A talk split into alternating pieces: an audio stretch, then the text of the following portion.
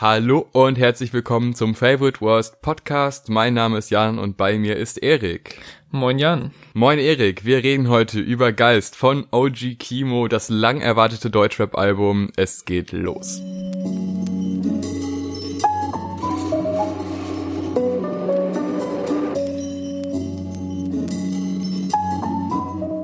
Ja, OG Kimo und Funkvater Frank, ein klassisches Rapper-Produzenten-Duo, die gerade, ähm, ich glaube, ohne zu übertreiben kann ich das sagen, ziemlich stark an ihrem Legendenstatus im Deutschrap arbeiten. Ähm, zum ersten Mal von ihnen gehört habe ich mit dem Rigor Mortis Video auf dem Juice Channel damals, kurzes äh, Rest in Peace an die Printausgabe der Juice, was auch tatsächlich ihre erste Videosingle überhaupt war. Das war so, ich habe nochmal nachgeguckt, im März 2017 und das war in einer Phase, wo ich persönlich wirklich sehr, sehr krass der, der Deutschrap-Sucht verfallen war. Also ich habe mir wirklich jeden, jeden Scheiß, der auf dem Juice Channel, auf dem ähm, 16 Bars Kanal, auf hiphop.de Exclusives, wo auch sehr gute Sachen dabei waren, ähm, mir alles reingezogen habe. Und irgendwann hat sich das natürlich abgenutzt, ähm, ständig alle Newcomer abzuchecken und es hat sich auch sehr viel wiederholt und dann kam halt dieses Video und ich kann mich wirklich dran erinnern, jetzt ohne das im Nachhinein so aufzubauschen, dass ich wirklich geflasht von Kimo war, weil er sich im vom Rap-Style her und von den Lyrics so krass äh, abgehoben hat von allen anderen, die da so in meiner YouTube-Abo-Leiste rumgegeistert sind. Und das haben sich wohl auch die äh, lieben Menschen bei Chimperator gedacht, die auch aufgrund dieses Videos, aufgrund der ersten äh, Videosingle, das muss man sich mal auf der Zunge zergehen lassen, ähm, dann das Rapper-Produzenten-Duo auch gesigned haben kurz danach und ja, seit 2017 ist viel passiert. Es kam eine Reihe von EPs und Mixtapes und äh, große Support-Shows für Rin unter anderem, wo du ja auch einer beiwohnen durftest. Ähm, oh ja. Und zuletzt in diesem Jahr die Othello-EP, ähm, die in einem eher oldschooligeren, boombappigen Gewand daherkam und uns beiden auch schon sehr, sehr gut gefallen hat und Bock gemacht hat auf dieses Debütalbum, was jetzt mit Geist endlich da ist. Und wir haben jetzt so ein bisschen die Entscheidung, reihen wir uns ein in diesen Reigen aus positivem Feedback und Reviews oder sind wir jetzt hier die, die edgy Boys, die alles aus Grund scheiße finden und ähm, ja, wettern da so dagegen. Was sagst du denn? Es wäre dumm, dagegen zu wettern, weil dann würde man die größte Chance, die man dieses Jahr hat, Deutschrap zu loben, einfach nicht nutzen. Uh. Ist einfach so. Also jetzt schon mal vorweg, also wir brauchen dieses Mal nicht weit weg, äh, nicht so lange tun, als gäbe es kein Fazit oder ja, wir müssen bis zum Ende dranbleiben und hm, mal schauen, ob das dann wirklich so gut ist. Nee, das ist einfach mega gut. Das Album ist top und es macht auf allen Ebenen so viel Spaß und ist so durchdacht. Und ich weiß noch, wie wir über Othello geredet haben und es hm. hieß dann, ja, jetzt gucken wir mal, wie das Album wird. Äh, es ist ja vielversprechend, aber man weiß ja nie und wir sind, waren zwar positiv und wir haben zwar gedacht, ja, das wird wahrscheinlich ein gutes Album, aber die Erwartungen wurden komplett übertroffen. Nochmal. Mhm. Und das dachte ich wäre gar nicht möglich, weil ich fand die EPs auch schon immer sehr, sehr stark. Aber die EPs waren bei weitem nicht so rund, wie das Album jetzt geworden ist. Und das ist halt auch ein Talent, äh, was nicht jeder Deutschrapper hat, weil viele Deutschrap-Alben sich dann doch auf ähm, einzelne äh, Singles konzentriert und nicht wirklich auf ein Gesamtbild, was geschaffen wird. Und mhm. wie du auch schon meintest, der Legendenstatus, ähm, ist natürlich vermessen zu sagen, dass man nach einem Album Legendenstatus hat. Aber sie kommen sehr, sehr nah dran. Also sie bauen auf jeden Fall eine, einen Geist auf, äh, aber das könnte man auch gleichsetzen mit einer Legende, die einfach toll ist. Und ich würde sagen, wir starten jetzt auch mal rein und reden nicht um den heißen Brei herum, sondern mhm. fangen an mit dem Prolog Ter. Boah, das klingt so dumm. Also ich habe den das erste Mal gesehen an der Papageiensiedlung. Mein Bruder hatte mir, ich weiß nicht, drei Wochen vorher oder was erzählt, er hätte den gesehen am vierten Block.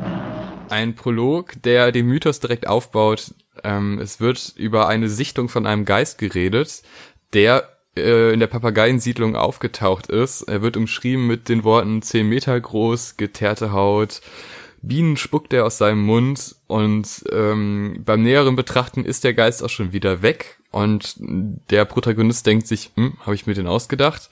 Aber nein, ein paar Tage später bei der Arbeit fällt äh, ist ihm dann quasi nochmal auf, indem er von seinen Arbeitskollegen oder wem auch immer angesprochen wurde und die das gleiche gesehen haben. Und der Mythos, er ist direkt quasi verbildlicht oder personalisiert. Der Geist ist nicht nur ein, ein metaphorischer Geist, sondern er wurde auch gesehen. Mhm. Aber ob das dann auch heißt, dass man ihn auch im echten Leben sieht oder ob diese Metapher nicht auch auf anderen Songs anders interpretiert wird, das werden wir dann später herausfinden. Ich würde sagen, wir gehen so ein bisschen auf die Suche nach dem Geist und mhm. überlegen uns, wiefern der gemeint ist. Aber findest du so ein gesprochenes Intro gut oder fängst du lieber direkt mit Musik an? Ja, ich finde, es kommt immer so ein bisschen drauf an. Also ob man, ob es jetzt ein Konzeptalbum sein soll oder ob es einfach nur so ein wie du schon gesagt hast, so eine lockere Ansammlung von Singles ist. Und ich finde gerade bei dem Album, was ja nun erst erstmal eine sehr, sehr düstere Atmosphäre hat und auch halt so ein zusammenhängendes Gefühl erzeugen soll, wo es halt auch immer um diesen Geist geht in allen möglichen unterschiedlichen Formen.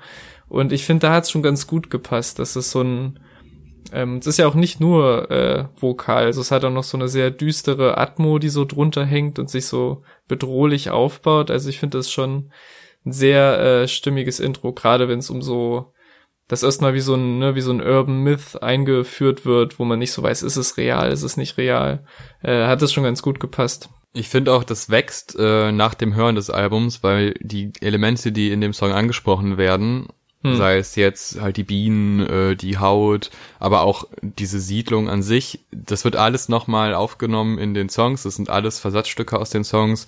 Mhm. Und ich meine gehört zu haben, dass die erst die Songs hatten und dann das Intro gemacht ja. haben. Basierend auf den einzelnen Teilen. Das finde ich eine super gute Idee. Weil beim ersten Mal hören bildet sich schon ein, ein Bild im Kopf.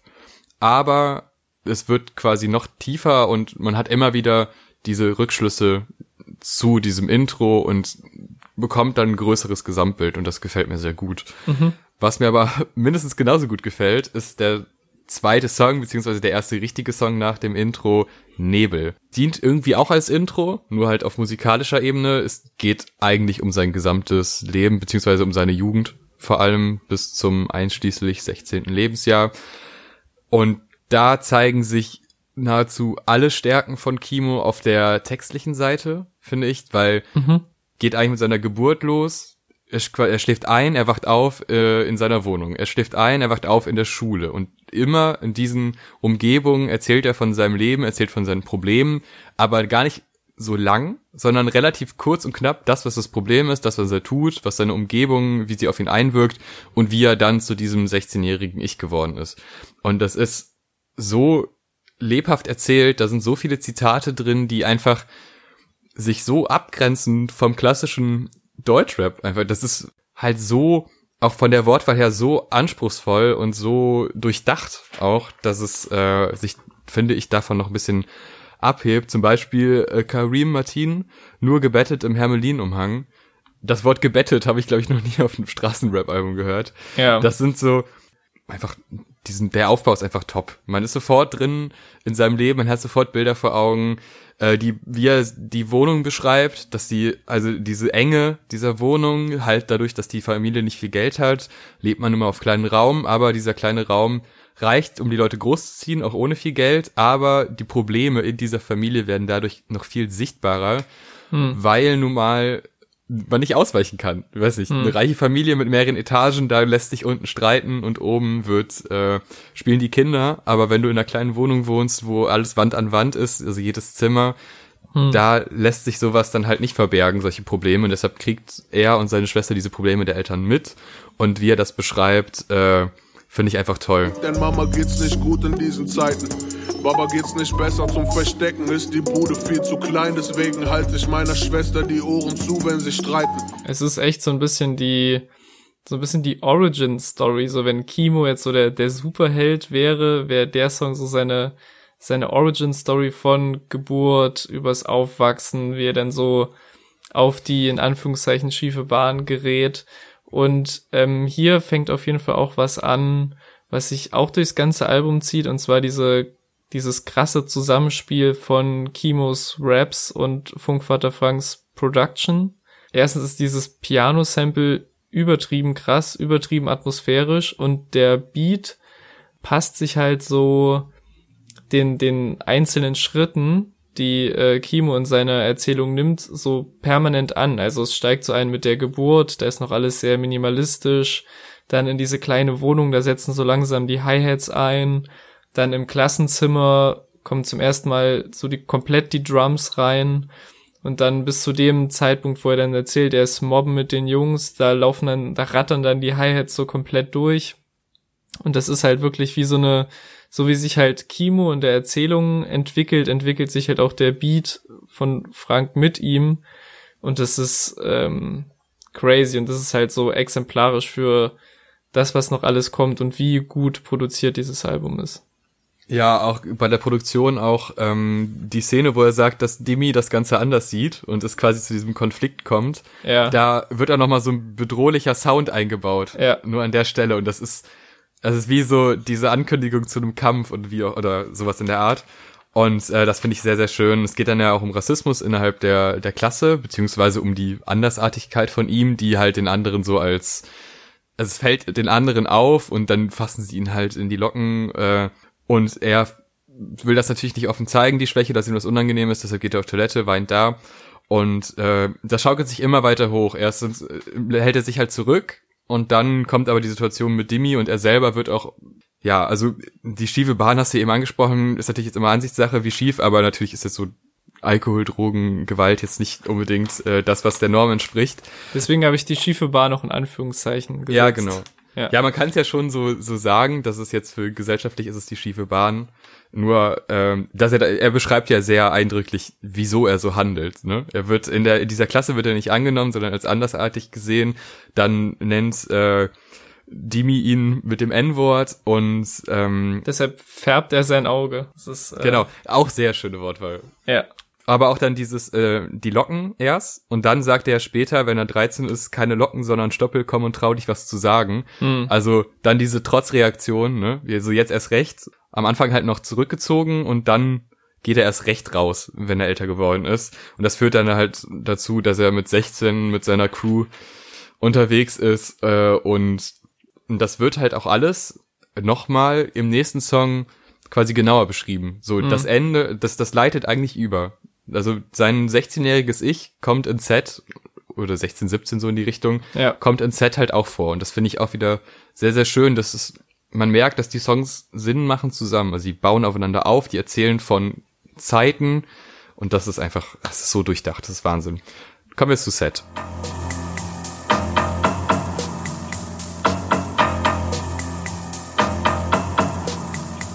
Welcher Produzent in Deutschland steigt mit so einem Sample ein?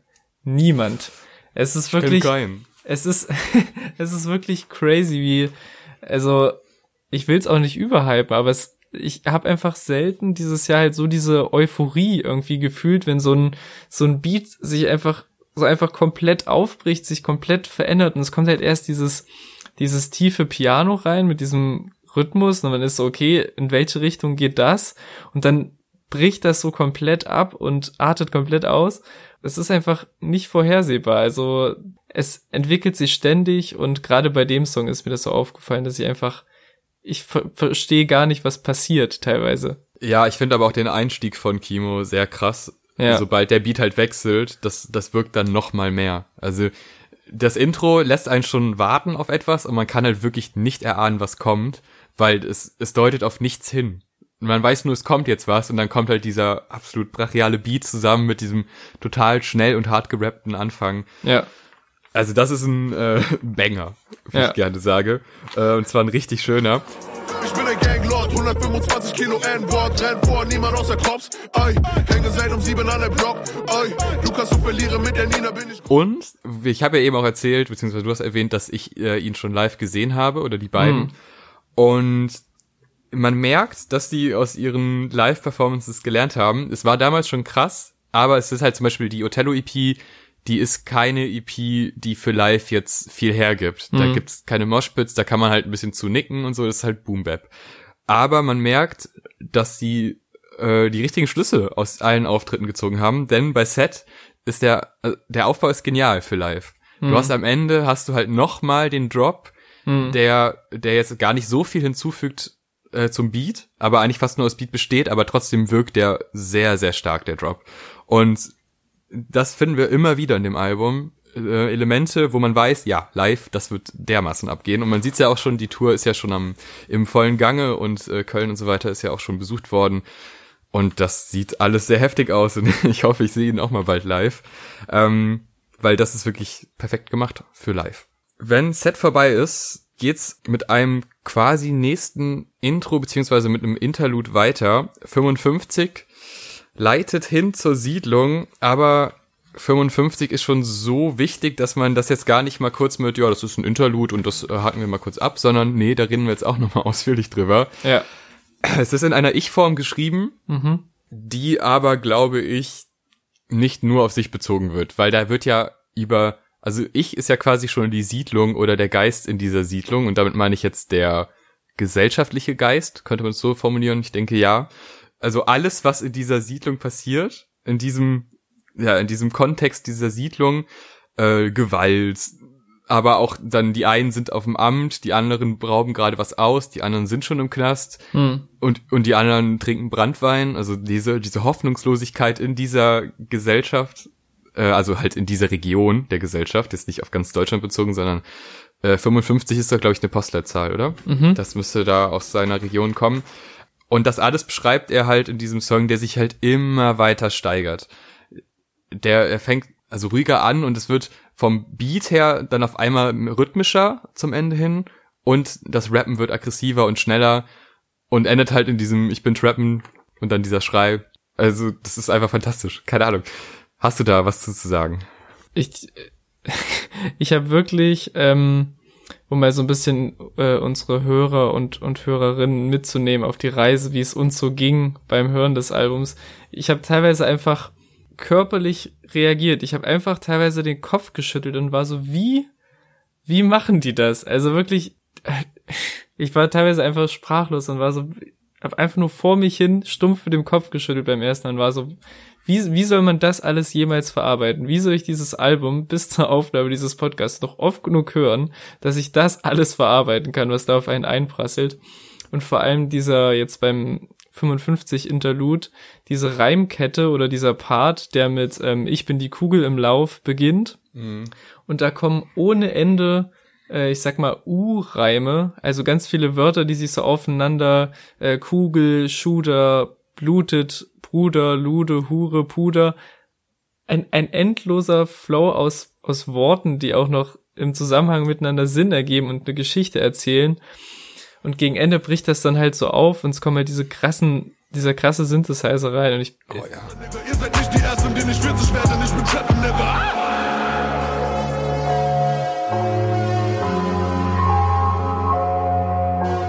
also ich weiß nicht, wann zuletzt auf einem Album ein Interlude, was als Interlude gelabelt wurde, ähm, auf jeden Fall einer meiner Lieblingssongs ist. Du hast schon richtig gesagt, man kann es nicht einfach so, obwohl es Interlude genannt wurde, einfach so beiseite wischen, sonst ist es wirklich ein, ein sehr, sehr wichtiger Moment und ähm, ja auch dieser Moment, in dem das aufbricht, zeigt halt auch, wie vielfältig so ein Funkvater Frank auch ist. Also so, dass nicht nur, dass er nicht nur krass mit Samples arbeitet, auch wenn jetzt dieser Sinti natürlich gesampelt sein kann, aber ne, du weißt, was ich meine, dass das nochmal komplett von einer Sekunde auf die andere die Stimmung verändert und ähm, ja auch perfekt dieses Outro, sag ich mal, von dem Interlude untermalt, wo er nochmal dieses Bild äh, zeichnet mit dem, seine Leute tanzen um die Leiche von einem Polizeibeamten und ich werde nicht 50 und so, was halt nochmal sehr bedrückende Zeilen sind nach diesem ganzen Representer.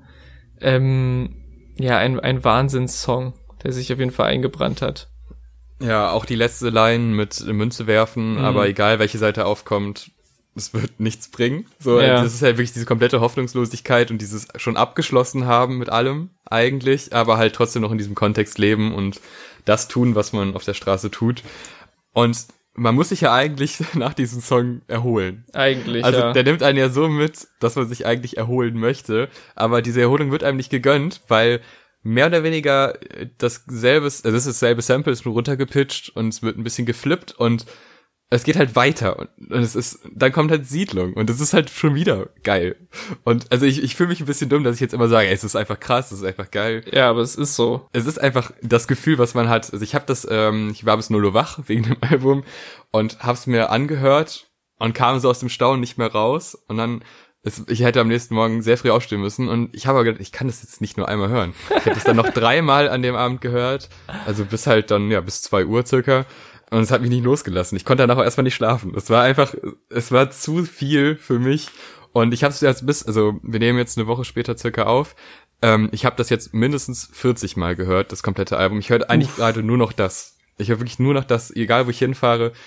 Weil alles andere fühlt sich falsch an. Ich habe gerade keine Lust, was anderes zu hören. Das ist schlimm. Ähm, reden wir weiter über das Album. Siedlung. Ja. Ähm, der Einstieg. Hm. Hochhaus-Wohnkomplex habe ich noch nie so schön gehört wie da. Hm. Wie er diese, wie er die Silben trennt und oh, das ist, das ist so wunderbar. Hochhaus, Wohnkomplex, Großraum, Pants voller Straps, Zahltag, Bitch, Zahltag, Magnum fragt, wo ist dein Cash? Ähm, und, was ich auch sehr gerne hervorheben möchte, ist, wie gut die gerappte Hook ist, weil wir leben ja so ein bisschen in so einem Hip-Hop-Zeitalter, was ich jetzt auch gar nicht kritisch sehe, was ich auch feiere, wo halt viele ähm, Hooks von Rap-Songs deswegen hängen bleiben, weil die halt geil, melodiös gesungen sind und krasse Melodien haben und halt Rap auch mittlerweile richtig catchy sein kann. Und die Hook von Siedlung ist für mich so ein Beispiel von so einer klassischen gut gerappten Hook, die halt dadurch irgendwie catchy wird. Ne? Irgendwie dieses zwölf Stockwerke. Sechs Block. Das ist so gut betont und irgendwie so in den Takt gepresst, dass es mir irgendwie, ich bin da aus dieser Hook nicht mehr rausgekommen, mental. Ja, geht mir genauso. Ich finde auch irgendwie krass, dass die beiden Songs gleich lang sind. Hm. 55 und Siedlung, weil ähm, Siedlung folgt ja dann doch dem klassischen Songschema, während Siedlung, äh, während 55 ja ein reines Geflexe ist, was immer stärker wird. Und dadurch wirkt das Interlude halt deutlich kürzer, aber eigentlich sind die gleich lang und die gehören ja auch so zusammen. Also Schande, wer nur einen davon hört. Ja. Ähm, aber es ist irgendwie ganz spannend, weil das also Siedlung wirkt dann halt mehr nach einem Song, aber durch diese Hinleitung wird es ja noch schöner und dann auch die Idee einfach, das, das Sample nochmal zu nehmen, ein bisschen anders zu verarbeiten, einen komplett anderen Kontext eigentlich zu bringen, musikalisch, aber halt inhaltlich ja. nicht. Dann kommen wir zum Flaggschiff. Wir sind ja gerade mal bei der Hälfte. Äh, zum Flaggschiff des Albums Geist. Ja. Die Single hatten wir ja vorher schon gehört, auch mit Video und ähm, da war definitiv Hype da bei mir. Der vielleicht härteste Banger, den Oji Kimo je gemacht hat und vielleicht auch einer der härtesten Deutschrap-Banger, die so rauskamen. Ja, da ist eigentlich alles drin, ne? Hm. Sehr krasses Sample, sehr hart gerappt, eine wunderschöne Pre-Hook und eine wunderschöne Hook und ein Beat, der von Sekunde eins an mitzerrt hm. und einen nicht mehr loslässt, weil du es gibt kein Verschnaufen. Es gibt zwar diese diese E-Gitarre, die wie so ein wie so ein startender Motor klingt, finde ich, immer am Anfang de, ähm, der der Parts, hm. der, der wie wie so, so wie so ein Nachladen und dann entlädt sich das wieder, aber auch dieser Part ist trotzdem noch härter als sehr viel anderes. Wieder ein fantastischer Song, also wer Deutschrap mag, das ist man ja. kann nicht sagen, dass das ein schlechtes Album, das geht einfach nicht. Ja. Man kann ja oft verschiedene Meinungen haben, aber wenn man das Genre mag, kann man nicht sagen, das ist schlecht.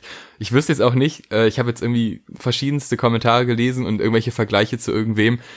Nee, denkt einfach an ihn und also an die beiden und guckt, ob das also das muss einem gefallen, oder? Ja. Ich, ich sehe auch keinen Grund, das nicht zu mögen. Also ich verstehe vielleicht Leute, die sagen, okay, es ist jetzt nicht so krass meins, dass sie so dass sie es so abhypen, wie wir ja offensichtlich man hört die Begeisterung Echt? ja raus, ne? Aber ein Detail aus dem Beat von Geist, was ich auch nochmal hervorheben möchte, ist, ähm, sind die zwei Cowbells, die so oh, ja. am Ende der Lines kommen. Ich wurde groß unter Dieb. Sie sind Posen so lang, bis geschossen wird, das wäre die Buff eine Fotokabine. Ich hab keine Homies, wer bloß mal Komplizen. es wirkt halt äh, wie, wie so die Bestätigung oder so die Enter-Taste zur Punchline irgendwie. Weißt du, Kimo haut so ein krasse Line raus, die ähm, alles zerstört und am Ende kommt noch dieses Blim Blim vom Funkvater hinterher, der so die, die, den Sargnagel noch so reinhaut. so, das ist, ähm, das ist halt so Details, die das so lebendig machen und das ist wirklich wie so ein, ein lebendes Etwas, diese, Beat und dieser Geist. Und man ist nach den ersten Songs komplett fertig. Und dann endlich, da ist man richtig dankbar. Dann kommt eine Art Erholung, dann kommt der Belly Freestyle. Der Mhm. hat nicht wirklich Tiefe, er ist halt krass, er ist krass gerappt. Ja. Äh, der Beat ist auch total schön, aber der ist so, so euphorisch im Gegensatz zum düsteren Rest.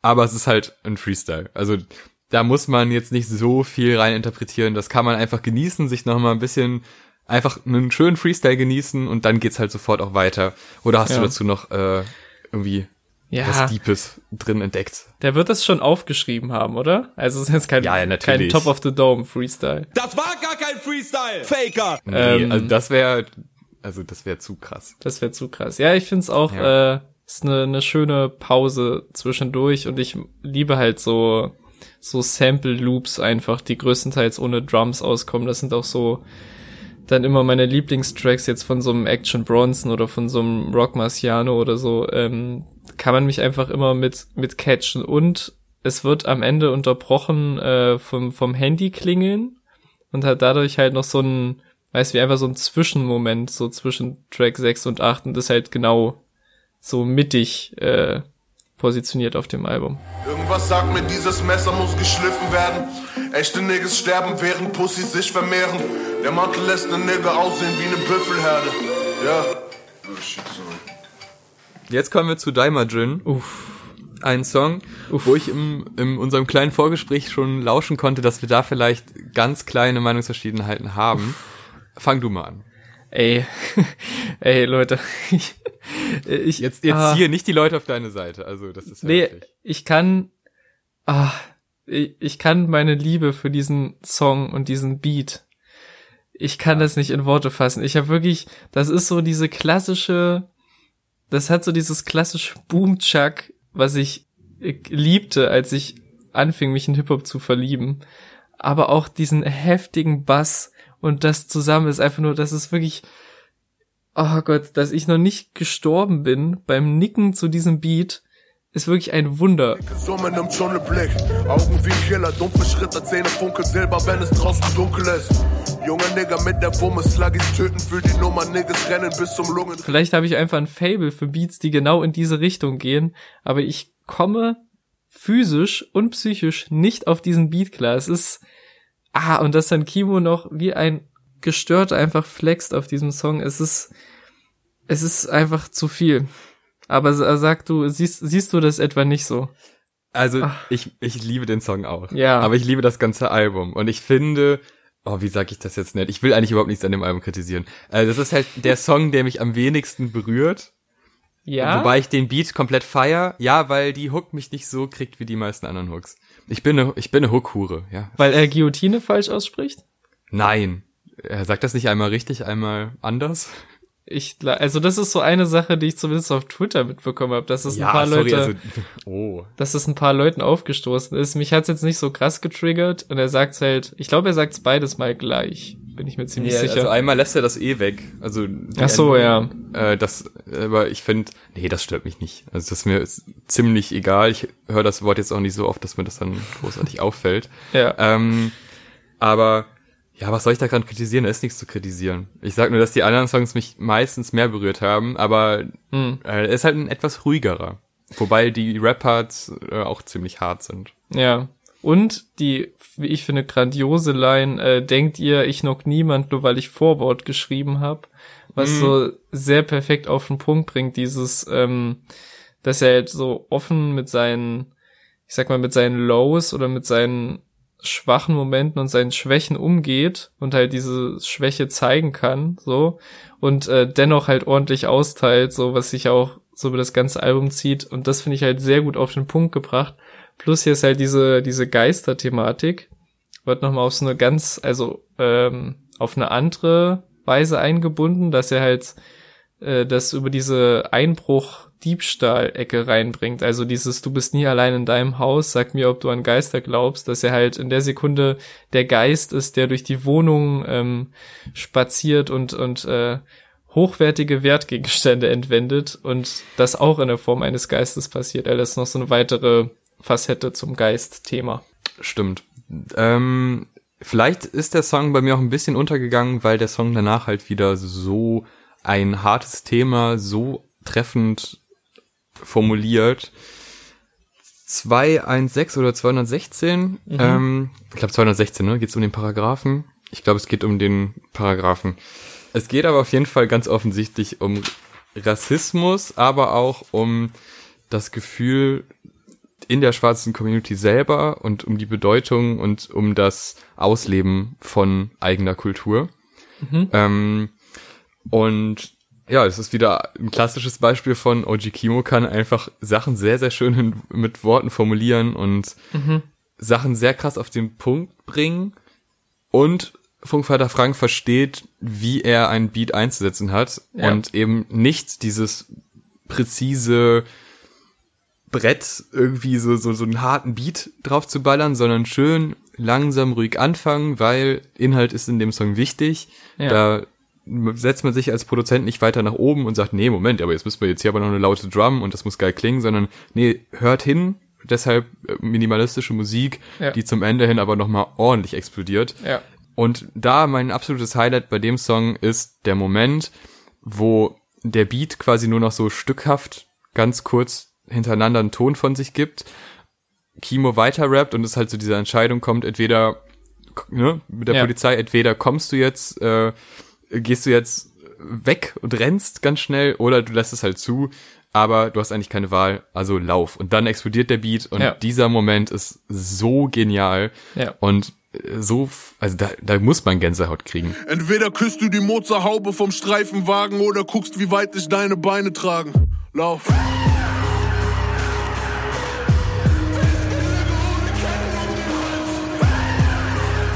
Und auch vorher schon, ähm, ich, man kennt ja die, die Aversion zu Daniel Aminati.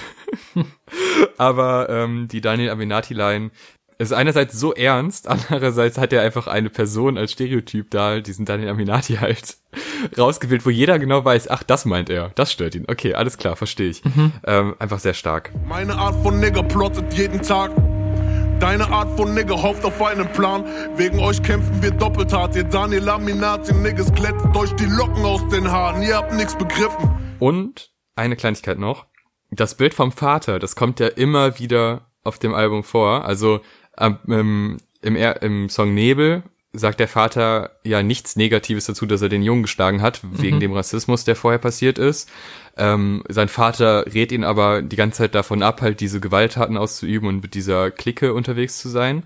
Und auch jetzt wird ja oft der Vater zitiert, der dann halt äh, das mit Mandela sagt und mit Martin Luther, die Ja. die eigentlich als Bild dafür stehen, so für, da hat sich mal äh, ein Afroamerikaner gewehrt und es hat sie irgendwie, er hat dann was für die Gesellschaft getan, aber die drehen das ja um in, in dem Lied, sondern sagen halt, ja, der war drei Jahrzehnte lang gefangen äh, und guck, was die denn angetan haben, weil sie sich nicht gewehrt haben. Ja. Und äh, das finde ich erstmal eine sehr clevere Beobachtung, weil ich glaube, der Konsens ist dann doch eher die andere Richtung.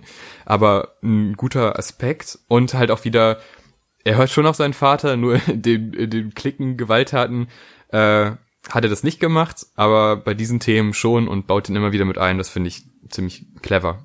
Und was man, äh, was ich jetzt auch nur mal so der, der, der Pflicht halber mache, ist äh, das Video dazu zu erwähnen, weil das ist, glaube ich, bewusst auf jeden Fall eine Videosingle geworden, weil dieser starke Song halt gerade im Zusammenspiel mit dem Video von Breitband nochmal so viel, also nicht besser funktioniert, klar, also, ne, aber der hat nochmal viel mehr Wucht, wenn man den so mit dieser visuellen Idee dahinter zusammen sieht und äh, ja, haut einen absolut weg. Oh ja. Aber ich würde sagen, wir machen weiter mit dem nächsten Song. Der Neuner. Es geht um eine Waffe. Ja, Äh, es geht um Waffengebrauch, ähm, es geht um Gewalt, aber auch hier sind wieder geniale Lines drin und vor allem auch ein, eine sehr geile Hook. Ja, Und auch hier wieder, also er hat es irgendwie total gut verstanden, dass es, dass eine Pre-Hook Sinn macht. Äh, Sei es einfach für ein, allgemein für einen Song, aber auch äh, für live, weil man, man sieht das einfach. Man hat den Moshpit schon vor Augen. 14 K in den G's, ja. Jeden Tag mit der Nina. Bis ins Grab mit der Nina.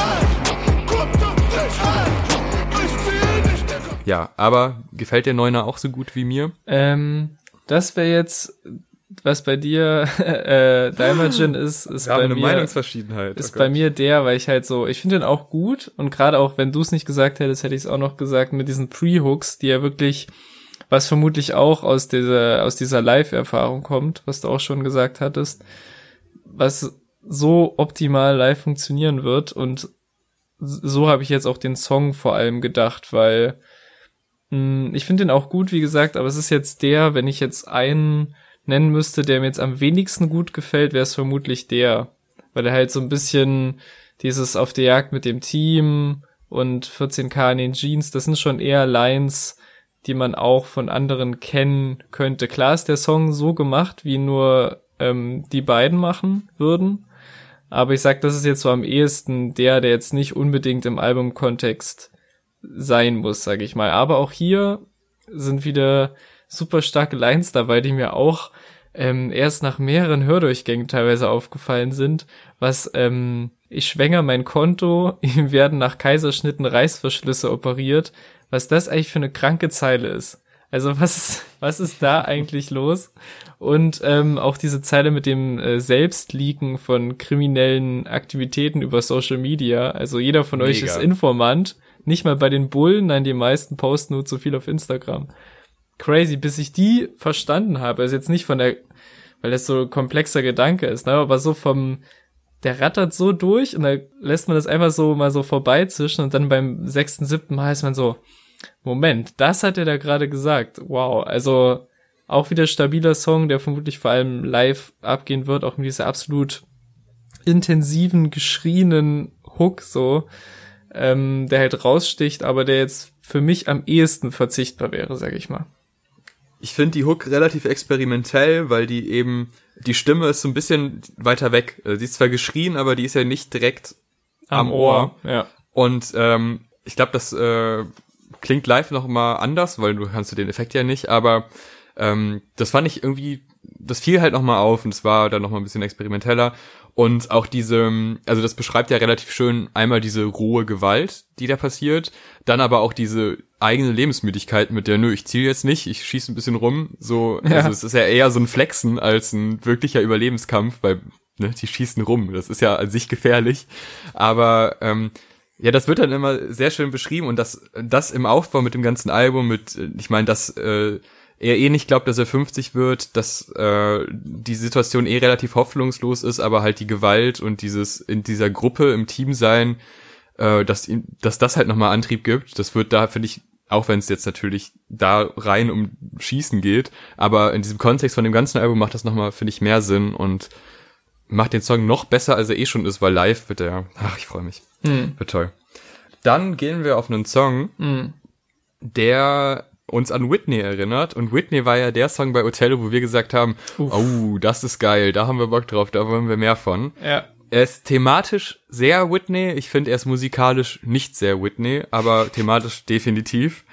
Fangen wir erstmal an. Also, Zinnmann heißt er und es geht einmal um Oji Kimo, der anscheinend sehr herzlos ist, sehr gefühlslos ist und es geht um eine Beziehung zu einer Frau, die laut Text die Schwester von Whitney ist und Whitney war auch im, auf der EP davor schon eine Beziehung, die er hatte und der Zinnmann dient da so ein bisschen als harter, als harte Figur, die unverwundbar ist, aber halt auch gefühlslos. Würdest du es auch so sehen? Ja, würde ich auch so sehen. Hier wird halt erstmal nach, nach dem Neuner-Song erstmal ein bisschen vom Tempo her und der Action ein bisschen runtergegangen wieder, was vielleicht auch ganz gut ist für den, für den Flow vom Album. Und ja, hier geht's halt, wie du schon sagst, viel um diese emotionale Kälte und Unfähigkeit und generell auch wieder so um das Verhältnis zu Frauen und halt so eine sehr kaputte Beziehung, wo äh, die Partnerin Drogen nimmt und das aber so versucht zu verheimlichen und äh, Gewalt im Spiel ist und ähm, ja, halt durch diesen Bezug, direkten Bezug zu Whitney, was, was auch für ein genialer Move eigentlich, so für ein, für ein Album sich auf das, so quasi die Alben untereinander so zu connecten. Ja, auch Wahnsinn, wahnsinnig atmosphärisch. Sie liegt im Bett, ihre Schenkel zittern wie Parkinson. Ich frag, warum Niggas reden, als hätte ich meine Zeck im Safe. Ich sipp den Sangoray, weil ich nicht mehr zum Schlafen komm. Sie sagt, sie will ein Song wie ihre Schwester auf meinem letzten Tape. Ich hab kein Herz, ich bin der Zimmer. Ja, genau. Also die Gewalt würde ich auch immer hervorheben. Ähm, also sie schlägt ihn ja, Ja. um irgendwie ein Gefühl hervorzubringen und äh, er lässt ja auch quasi zu, dass sie, also er sagt ja, ne, verbrenn mich, halt mich unter Wasser. Ja. So teste halt, ob ich noch was fühle und ähm, also eine, eigentlich eine sehr kaputte Beziehung so im Sinne von wenig Liebe im Spiel eigentlich, aber weil halt beide nicht fühlen können Ja. Aber trotzdem dann am Ende ja auch äh, das mit dem äh, draußen ist Krieg, ne? Er geht raus und sie weint um ihn quasi, weil draußen Krieg ist. Das zeigt halt irgendwie so ganz schön diese dieses private und dann geht er aber raus wieder mit dem Team und es wird mit der Neuner geschossen. Ja. Was ich da aber auch spannend finde, weil da wird ja ein Feld aufgemacht, was neu ist, und zwar Reichtum, äh, weil sie kommt ja anscheinend aus einem wohlhabenden Haus, weil ich glaube, was ein Porsche oder was war es? Ich glaube ein Porsche. Äh, also auf jeden Fall ein Auto, was jetzt äh, der Mensch aus der Siedlung sich nicht leisten kann. Ähm, der wird da zum ersten Mal etabliert und wird ja auch im nächsten Song weitergeführt. Wo ich, was ich am Anfang noch nicht so gecheckt habe, aber bei mehrfachen Hören dachte ich mir, ah, okay, das Ja. macht Sinn, weil man denkt sich, erst kommt Neuner, später kommt Faust, und, hm, wieso? Äh, Leute, ihr habt doch Waffen. Aber im Kontext mit Zinnmann, was man gar nicht denkt, wenn man so thematisch guckt, macht das alles wieder Sinn, weil durch diese Frau kommt er in reiche Kreise und in diesen reichen Kreisen ist man nicht mehr mit der Waffe unterwegs, oder? Ich weiß, ich Ja, weiß es nicht, aber ey, ich denke mal. Noch bin ich nicht Podcast-Millionär, da musst du wen anders fragen, wie es sich so in, in Noch haben wir die Waffe dabei. beim In- ja. Ähm, ja, aber was mir als Übergang auch noch aufgefallen ist zwischen jetzt Zinnmann und Faust, weil ich dachte so bei den ersten paar Durchgängen, okay, so viel haben die jetzt gar nicht miteinander zu tun. Ähm, aber die letzte Line in Zinnmann ist ja, äh, er hofft, dass ihm irgendjemand einen Grund liefert, so um äh, halt auszuticken und das connectet sich halt ganz gut mit dem Inhalt aus Zinnmann, weil es ja auch, wie du schon gesagt hast, darum geht, so sie schlägt ihn, um irgendwelche Gefühle hervorzurufen. Am Ende ist er halt so draußen so taub und äh, unterwegs und läuft umher und hofft, irgendjemand macht ihn irgendwie an, dass er halt wieder so in die nächste äh, Konfrontation gehen kann und wieder nur halt um irgendwas zu spüren. Und das ähm, mündet ja dann so im nächsten Song, wo es auf jeden Fall aufs Maul gibt. So habe ich so durch Ja. diese letzte Zeile so die Connection gesehen. Ja, doch, würde ich auch sagen. Äh, Faust wieder, Pre-Hook, yes, geil. Ähm, und dann auch, ja, die Hook, ne? Also ich sehe schon blaue Flecken im Moshpit, das ist halt vorprogrammiert.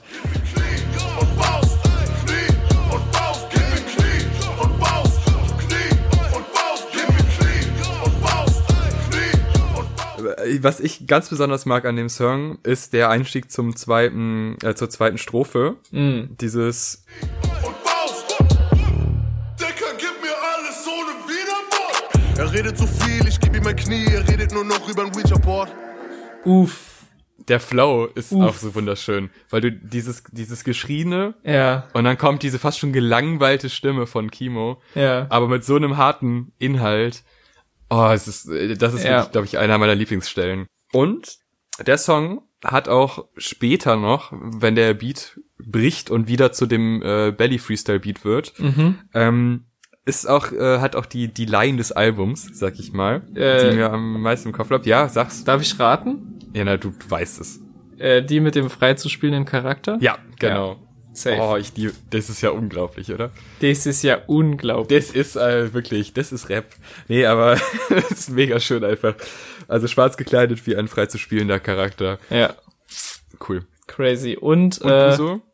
äh, ja, ähm, warum tut ihr so, als hält ein Gucci-Sweater Kugeln auf? Ja, stimmt. auch Wahnsinn. Und halt, was ich jetzt auch noch davor erwähnt hätte, ist halt auch so einfach so ein Beispiel für, wie dieser Typ reimt einfach, wo er sagt, äh, verschütte einen Hektoliter an Henny für seine verreckten Brüder. Das ist so krank geflowt, dieser ganze Song. Und ich komme immer noch nicht drauf klar, wie der Beat ganz am Anfang reinkommt. Weil der, der steigt ja nicht auf der Eins ein, sage ich mal, im klassischen Sinne, sondern wieder so leicht verzögert. Wahnsinn, ich komme da, ach, das ist auch wieder so ein Moment, wo ich einfach dachte, Leute, ey,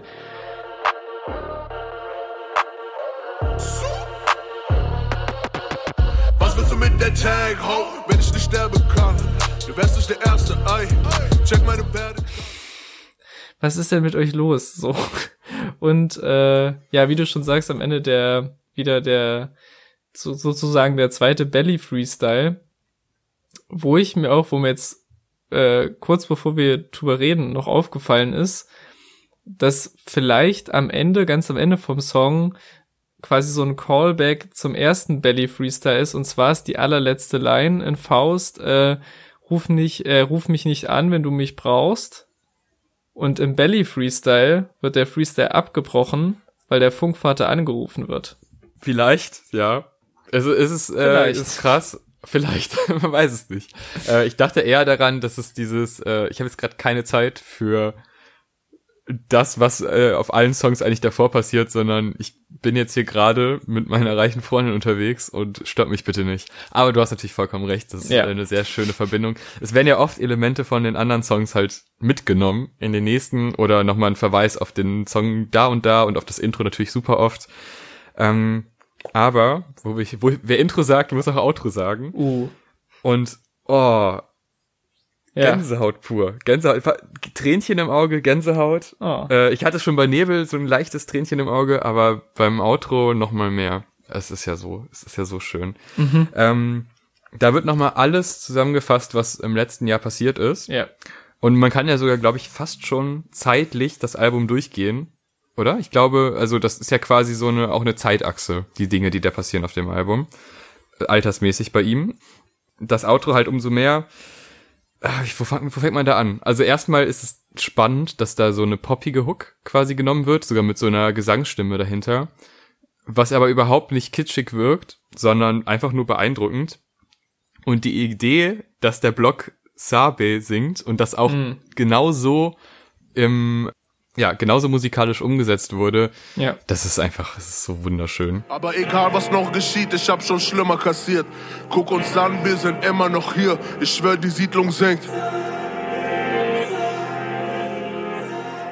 Es fühlt sich an wie so ein, wie so ein Logbucheintrag, nachdem er so irgendwie so losgereist ist auf Expedition ins, ins Ungewisse, ins Universum oder um in dem Neptun-Bild der Neptun-EP zu bleiben am, am Meeresgrund. Und jetzt ist so ein bisschen der Zeitpunkt, um nochmal so zu reflektieren. Und dadurch hat er jetzt sowas, sowas Triumphierendes fast schon, so nach diesem ganzen, äh, guck, wir sind immer noch hier und so, trotz allem, was passiert ist. Und das ist halt auch so Gänsehaut. Und ich finde, der ganze, gesamte dritte Part ist eigentlich konsistent Gänsehaut. Also wirklich ähm, alles, was er da auspackt, alles, was er nochmal so zusammenfasst und wieder nochmal auch die Drums zum ganz zum Schluss aussetzen. Äh, Wahnsinn. Und kleiner Fun Fact, vielleicht ist es dir aufgefallen, äh, Tour hat Vocals beigesteuert. Echt? Wirklich, diesmal wirklich. das habe ich glaube ich schon viermal behauptet und es hat nie gestimmt, aber okay, jetzt habe ich es nicht gehört. Ja, und zwar hat er immer, also ich weiß nicht, ob er auch das das äh, Sabel singt, aber ganz am Ende wenn er äh, sagt, verbrenn mein Fleisch und alles, was am Ende bleibt, ist nichts bis auf ein Geist.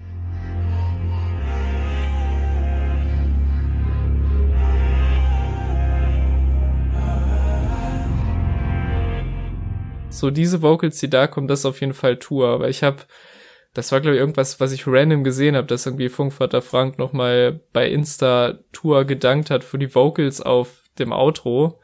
Und da habe ich mir das nochmal angehört und war so, krass. Da hat der, der Label-Kollege nochmal an einer sehr, ne, an einer pointierten Stelle nochmal sehr gut nachgeholfen und super episches Outro für ein super episches Album. Ja, ich mag da halt auch total gerne, wie er dann erzählt, äh, einer der ersten Auftritte oder der erste Auftritt, äh, wo er dann nachher seinen Bruder trifft und äh, mhm. äh, weint weil es ihn halt so überwältigt hat und äh, dann der Vergleich zu jetzt, er tritt bei Rin als Support auf vor 10.000 Leuten ja. und das nimmt ihn gar nicht so emotional mit wie das andere, weil das halt noch so ja. mehr verbunden, mehr familiär war. Ja. Äh, und es sind einfach super schöne Bilder, die er da zeigt und dieser Gedanke, und das ist ja dann auch wieder der Geist, sondern also das, was er schafft, das beeinflusst diese Siedlung, das beeinflusst dieses ganze Bild und die Siedlung hat ihn beeinflusst und das ist, mhm. glaube ich, so ein Wechselspiel. Das ist, glaube ich, mit Geist gemeint. Also dieses, diese Einflüsse auf einen selber und die, was man daraus macht und wie man das weitergibt, mhm. das beschreibt für mich jetzt den Geist. Mhm. Ist kein Fazit, aber da kommen wir jetzt, glaube ich, hin. Ja. Äh, große Überraschung. Es ist mein Lieblingsdeutschrap-Album. Ja. Mindestens dieses Jahr, ich glaube, all time. Uff, okay. Okay, Leute. Wir Oh, beruhigen uns alle nochmal. Ich muss mich jetzt hier festhalten am Tisch. Ja, wir haben uns hochgeschaukelt, ne? Ja, das stimmt. Also, ja, krass. Also, ich finde, man hat uns ja sowieso angehört, wie krass wir alles finden. Allein dadurch, dass wir häufig auch kein anderes Wort gefunden haben dafür. Ja, der Krass-Counter war sehr hoch, ja. Vielleicht baue ich dir noch ein. Nee, Quatsch. Ähm, Nee, bloß nicht. Das wäre auch zu nervig, weil es ständig Bing machen würde. Genau. ähm, ja, ja, äh, führe weiter aus. Ich habe dich, glaube ich, unterbrochen. Warum ist es das beste Deutschrap-Album ever? Weil es alles hat. Also, Mhm. es ist kein reiner Studentenrap. Also, es ist weit davon entfernt. Es ist Okay. aber trotzdem sehr clever. Es ist kein reiner Straßenrap.